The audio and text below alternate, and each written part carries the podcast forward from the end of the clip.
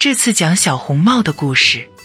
从前有个可爱的小姑娘，谁见了都喜欢，但最喜欢她的是她的奶奶，简直是她要什么就给她什么。一次，奶奶送给小姑娘一顶用丝绒做的小红帽，戴在她的头上正好合适。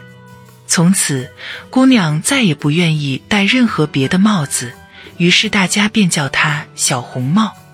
一天，妈妈对小红帽说：“来，小红帽，这里有一块蛋糕和一瓶葡萄酒，快给奶奶送去。奶奶生病了，身子很虚弱，吃了这些就会好一些的。趁着现在天还没有热，赶紧动身吧。在路上要好好走。”不要跑，也不要离开大路，否则你会摔跤的。那样奶奶就什么也吃不上了。到奶奶家的时候，别忘了说早上好，也不要一进屋就东瞧西瞅。我会小心的。小红帽对妈妈说，并且还和妈妈拉手做保证。奶奶住在村子外面的森林里，离小红帽家有很长一段路。小红帽刚走进森林，就碰到了一条狼。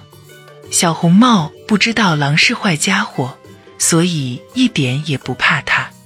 你好，小红帽，狼说：“谢谢你，狼先生。”小红帽这么早要到哪里去呀？我要到奶奶家去。你那围裙下面有什么呀？蛋糕和葡萄酒。昨天我们家烤了一些蛋糕。可怜的奶奶生了病，要吃一些好东西才能恢复过来。你奶奶住在哪里呀？小红帽，进了林子还有一段路呢。他的房子就在三棵大橡树下，低处围着核桃树篱笆。你一定知道的。小红帽说。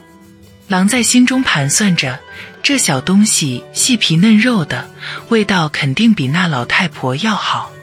我要讲究一下策略，让他俩都逃不出我的手心。于是他陪着小红帽走了一会儿，然后说：“小红帽，你看周围这些花多么美丽呀，干嘛不回头看一看呢？还有这些小鸟，它们唱的多么动听啊！你大概根本没有听到吧？林子里的一切多么美好啊，而你却只管往前走，就像是去上学一样。”小红帽抬起头来，看到阳光在树木间来回跳荡，美丽的鲜花在四周开放，便想：也许我该摘一把鲜花给奶奶，让她高兴高兴。现在天色还早，我不会去迟的。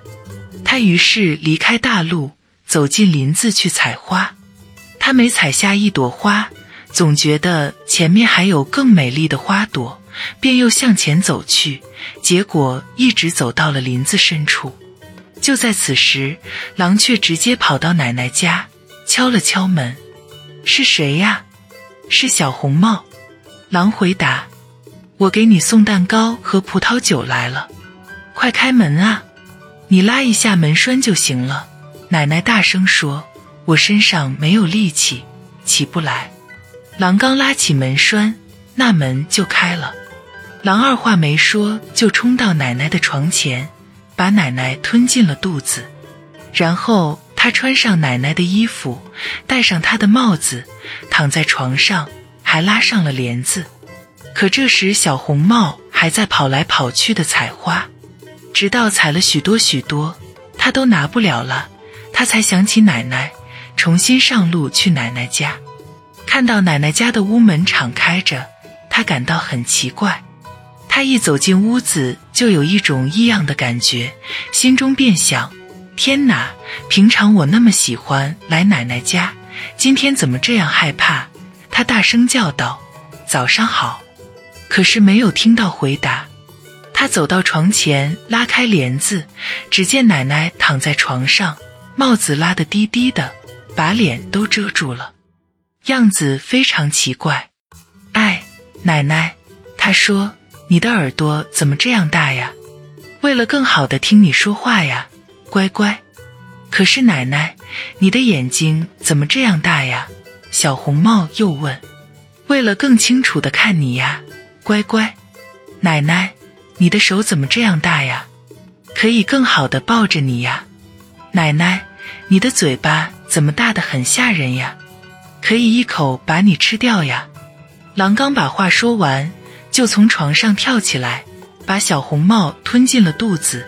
狼满足了食欲之后，便重新躺到床上睡觉，而且鼾声震天。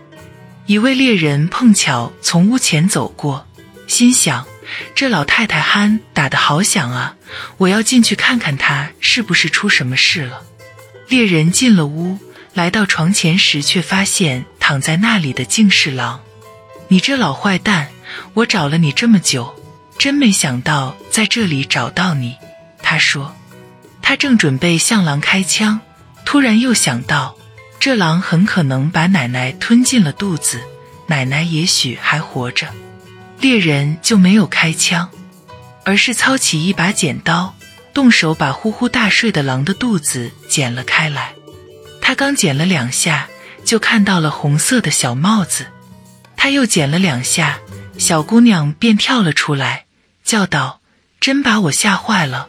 狼肚子里黑漆漆的。”接着，奶奶也活着出来了，只是有点喘不过气来。小红帽赶紧跑去搬来几块大石头，塞进狼的肚子。狼醒来之后想逃走，可是那些石头太重了，他刚站起来就跌倒在地，摔死了。三个人高兴极了。猎人剥下狼皮，回家去了。奶奶吃了小红帽带来的蛋糕和葡萄酒，精神好多了。而小红帽却在想：要是妈妈不允许，我一辈子也不独自离开大陆，跑进森林了。人们还说，小红帽后来又有一次把蛋糕送给奶奶，而且在路上又有一只狼跟他搭话，想骗他离开大陆。